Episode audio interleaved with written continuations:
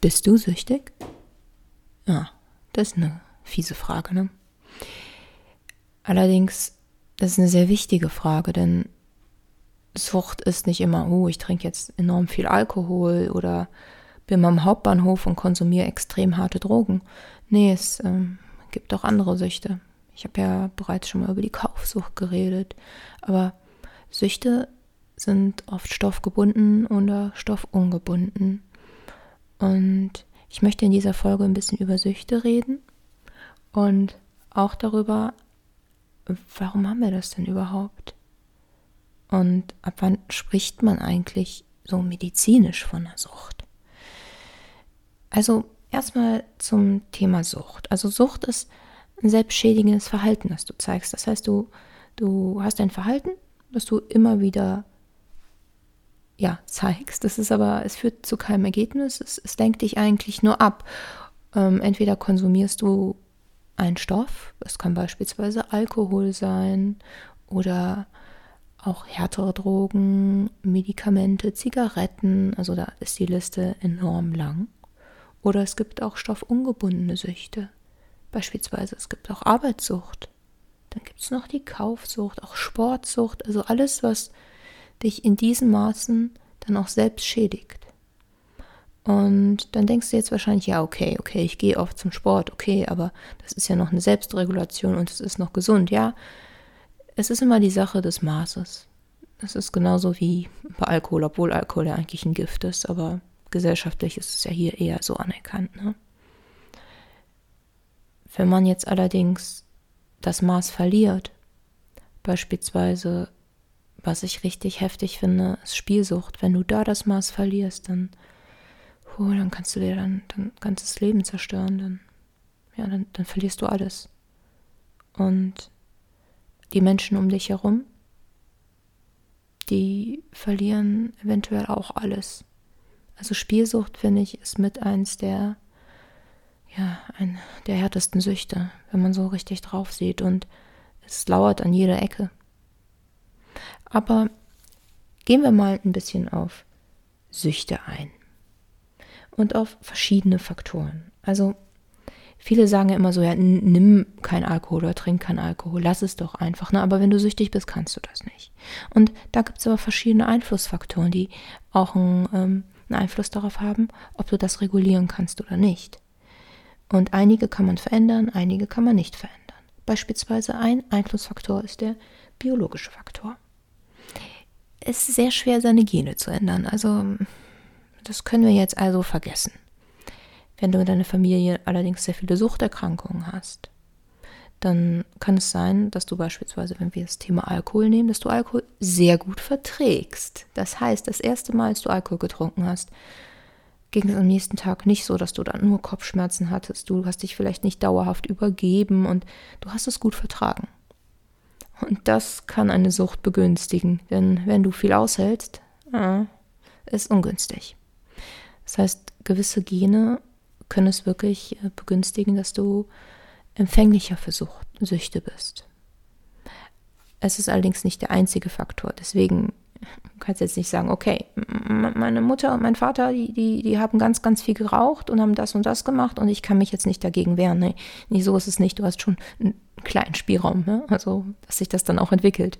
Und du kannst natürlich auch gegen deine Sucht ankämpfen. Wenn jetzt nur das, die Gene und das Biologische wären, oh mein Gott, das wäre ja grausam, dann ist man ja gleich immer gleich zu Anfang gestraft. Allerdings, das macht es sehr schwer. Du kannst deine Gene nicht verändern und es sind halt Startbedingungen, die ungünstig sind. Das ist so ähnlich wie wenn man jetzt ähm, bei den Bundesjugendspielen ist und da gab es ja immer Leute, die sehr groß waren und die waren auch stärker. Und wenn die dann den Ball geworfen haben, dann ging ja mal auf 35 Meter und wenn du dann eher schmächtiger bist und andere Gene hast, dann geht es dann eher auf 15, 20 Meter und rein krafttechnisch ist da manchmal auch körperlich nicht so viel zu erreichen. Siehst so. Es ist einfach, ähm, Potenzial ist eventuell da, du kannst es austrainieren, aber deine Startbedingungen sind vielleicht nicht so gut wie bei dem 1,80-Typen, wenn du nur so 1,65 groß bist. Als nächstes ähm, ist der biologische, äh, der psychologische Faktor. Das heißt, ähm, was hast du denn für Strategien, um Stress zu bewältigen? Was hast du für eine Resilienzfähigkeit? Wenn ein Problem kommt, wie gehst du damit um? Wurde dir beigebracht, mit Stress umzugehen, es zu regulieren, gesunde Maßnahmen zu ergreifen, um ja, dich, dich selbst zu spüren, das Problem zu spüren, es anzugehen und trotzdem auch noch auf deine Gefühle zu achten.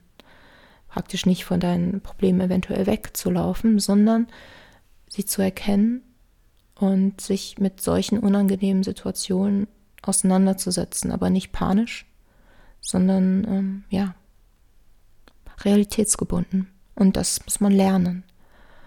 Und wenn du beispielsweise in einem Haushalt groß geworden wurdest, in dem du vernachlässigt wurdest oder in dem ein Elternpart vielleicht äußerst krank war oder du niemanden da hattest, der dir das beibringen konnte, also es müssen nicht unbedingt die Eltern sein, es können auch andere Personen sein, dann ist diese psychologische Komponente sehr gering.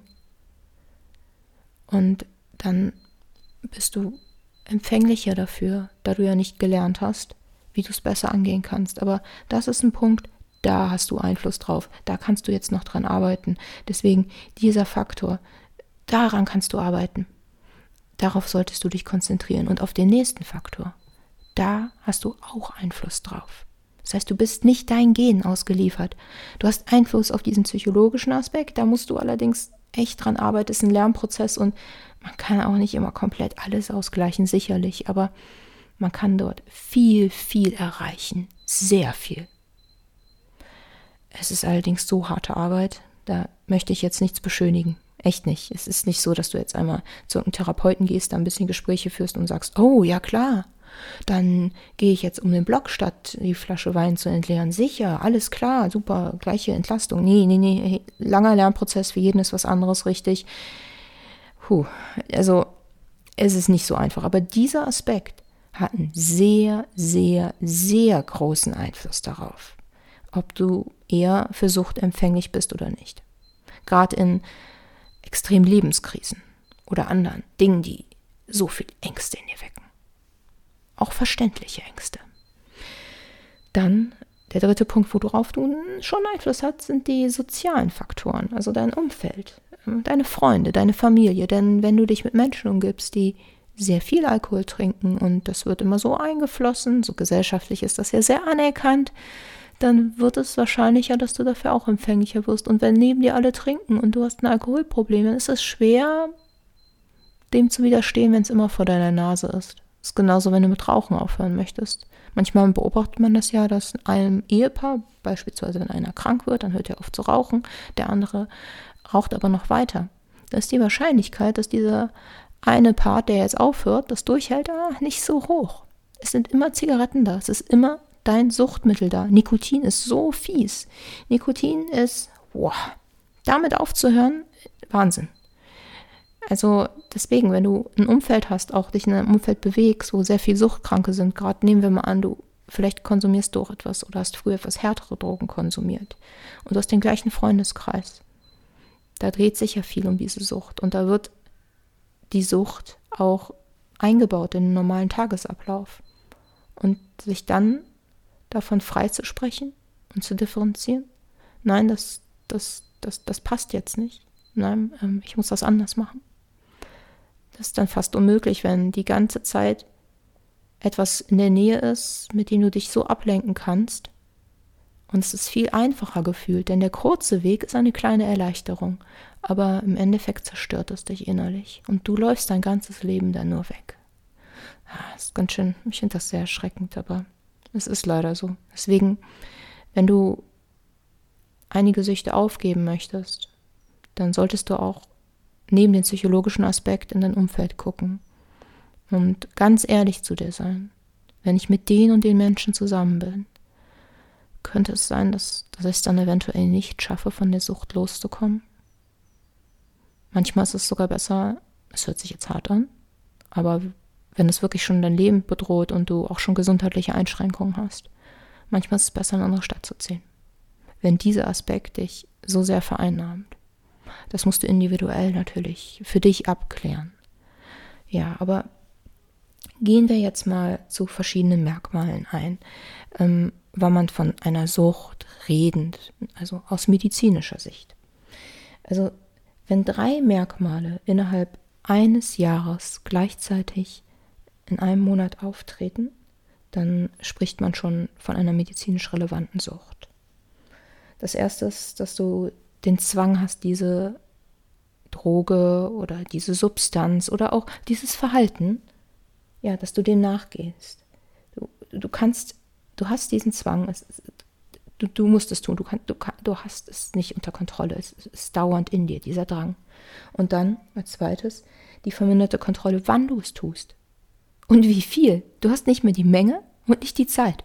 Das heißt, wenn du am nächsten Tag arbeiten musst, du hast aber den Drang, jetzt Alkohol zu trinken und es ist schon 12 Uhr, 1 Uhr nachts, dann, dann wirst du das tun. Und du wirst wahrscheinlich nicht aus dem Bett rauskommen. Und du wirst nicht regulieren können, wie viel. Hm? Oder beispielsweise beim Essen. Wenn du den Drang hast, beim Binge-Eating zu essen, dann wirst du dem nachkommen. Und zwar bis alles weg ist. Und danach hast du Schmerzen. Und ob es am nächsten Tag dann zur Arbeit geht, ist die Frage. Ob du dich dann ja körperlich überhaupt imstande fühlst oder psychologisch oder emotional. Ich glaube, du weißt, was ich meine. Das dritte sind, ähm, treten Entzugserscheinungen auf. Gerade bei stoffgebundenen Süchten sind ja auch Entzugserscheinungen bemerkbar. Beim Alkohol kann das sehr gefährlich werden. Deswegen ist es manchmal wirklich sehr wichtig, da sich auch medizinischen Rat zu holen, sonst kann das sehr gefährlich enden ich sage ja oft, äh, geht mal lieber zum Arzt und holt euch medizinischen Rat und so. Ne? Das meine ich aber wirklich äh, sehr ernst, auch wenn ich manchmal versuche, das hier etwas lockerer und humoristischer zu verpacken, ähm, lege ich dir das echt mega ans Herz. Also gerade wenn es um Alkohol geht oder andere stoffgebundene Süchte, die auch deinen Körper schädigen und die auch starke Entzugserscheinungen ähm, ja, erzeugen, und auch gesundheitsgefährdend sein kann beim, ja, beim Entzug, dass es wirklich besser ist, das begleiten zu lassen. Und es macht auch sehr, sehr vieles einfacher, da nicht alleine durchzugehen. Dann als viertes ist es eine Toleranzentwicklung, denn vielleicht hast du ja gemerkt, dass das erste Bier, das zweite so, was du mal in deinem Leben getrunken hast, da warst du schon ziemlich äh, betrunken. Und danach hat das irgendwie nicht mehr den Effekt. Das gleiche ist ähm, bei Cannabis oder auch bei anderen, ähm, auch härteren Drogen, ähm, beim Kokain, beim Heroin. Also der Körper gewöhnt sich ja daran und hat eine gewisse Toleranzbildung, auch bei vielen Schlafmitteln und Medikamenten, so dass man dann hinterher gar nicht mehr einschlafen kann, obwohl man dieses Medikament nimmt. Das ist so frustrierend. Ja, der Körper passt sich da an. Ganz schön fies von ihm, ne? Aber ja, er will halt überleben und sich anpassen. Dann ein weiterer Punkt ist die Vernachlässigung anderer Lebensbereiche. Das heißt, wenn du zum Beispiel ähm, Binge-Eating hast und du bist abends aber verabredet und du würdest dich gerne treffen, aber du hast diese Attacke, dann wirst du wahrscheinlich viele Treffen absagen. Du wirst vielleicht Hobbys vernachlässigen. Das ist genauso wie beim ähm, Konsumieren von anderen Drogen. Nehmen wir mal an, du bist sportsüchtig und du musst jeden Tag vier, fünf Stunden trainieren.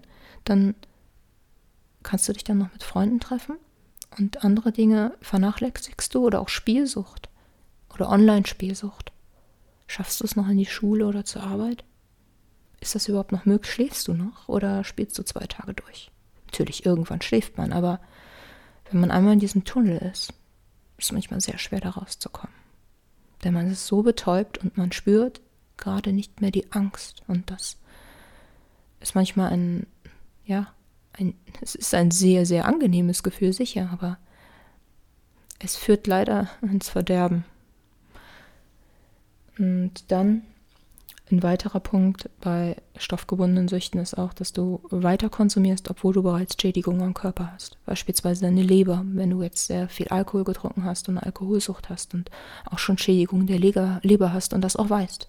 Oder auch bei anderen Süchten, die ja deinen Körper schon so sehr zerstört haben. Ähm, es gibt beispielsweise, wenn wir jetzt mal weg vom Alkohol gehen, nehmen wir mal an, ähm, wenn du Bulimie erkrankt bist, dann nehmen ja auch ähm, deine Zähne enorme Schädigung und auch eventuell deine Speiseröhre und andere Organe.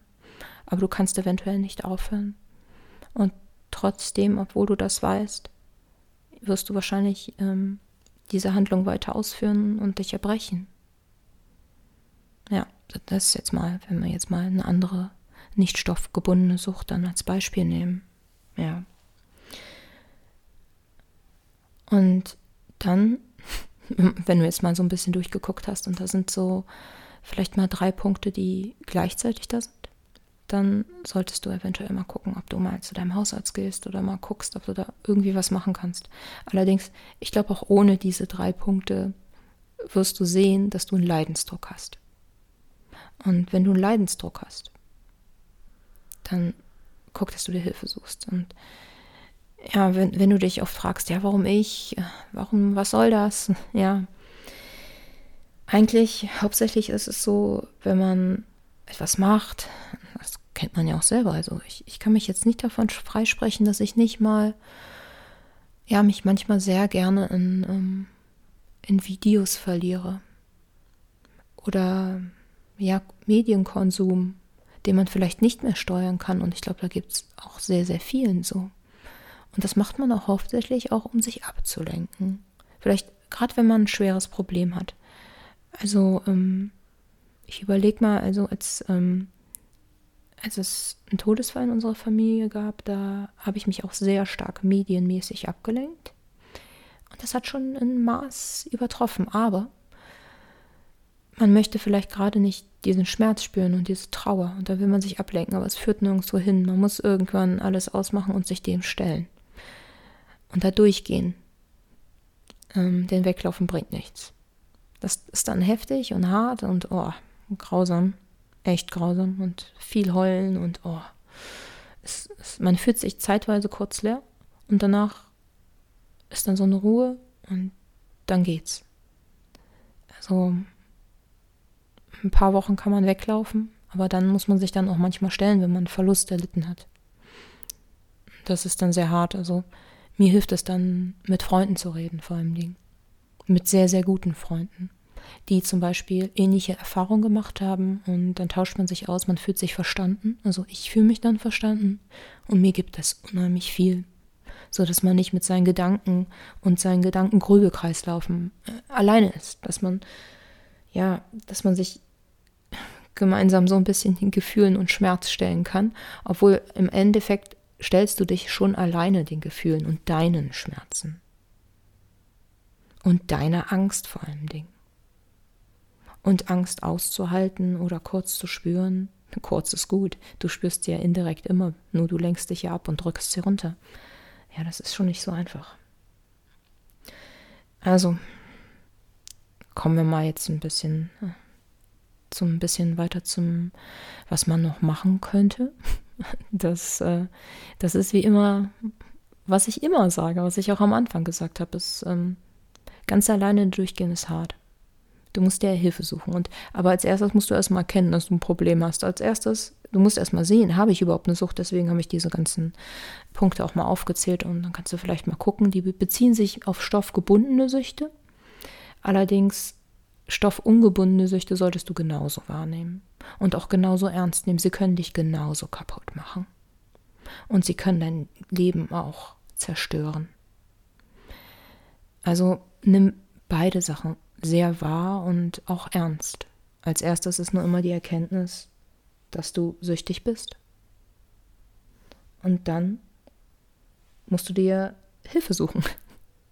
Also alles selber zu machen und äh, selber zu reflektieren ist manchmal schwer, denn du, wenn du selber mit dir Gespräche führst, hast du meist immer so einen kleinen Kreislauf. Man braucht auch mal so, so einen Input von außen. Und dann musst du versuchen, dich bewusst wahrzunehmen, deine Gefühle wahrzunehmen und dich zu spüren. Und vor allem das Schwierigste ist, es auszuhalten. Es wirklich auszuhalten und da durchzugehen. Du musst aufhören zu fliehen und du musst versuchen, sich deinen Ängsten zu stellen. Und vielleicht erscheint dir das jetzt total, es geht gar nicht und so, aber in den meisten Fällen geht das schon. Nur wenn man so lange wegläuft, dann, dann wird die Angst hinter einem manchmal noch viel, viel größer. Und manchmal weiß man gar nicht mehr, wovor man eigentlich so Angst hatte. Und da kann halt eine Therapie sehr helfen, damit man überhaupt manchmal drauf kommt, warum habe ich denn Angst? Warum habe ich diese Ängste? Denn Verstehen, Aufklärung und dann, wenn du das dann auch in deinem Herzen annehmen kannst und wahrnehmen kannst, dann kannst du dich davon befreien, dauernd wegzulaufen und auch im Hier und Jetzt zu sein. Und ja, das ist ganz schön Arbeit. Ich hoffe auf jeden Fall, dass du, wenn du zum Süchten neigst, dass du das vielleicht sehr gut erkennen kannst und Strategien entwickelst, wie dich nicht belasten, die dich nicht schädigen und auch vielleicht Strategien entwickelt, die dich da rausführen, sodass du frei leben kannst, ohne diese Sucht, die dich eigentlich einsperrt. So dass du wieder richtig wieder mal durchatmen kannst und das Gefühl von Freiheit hast. Ja.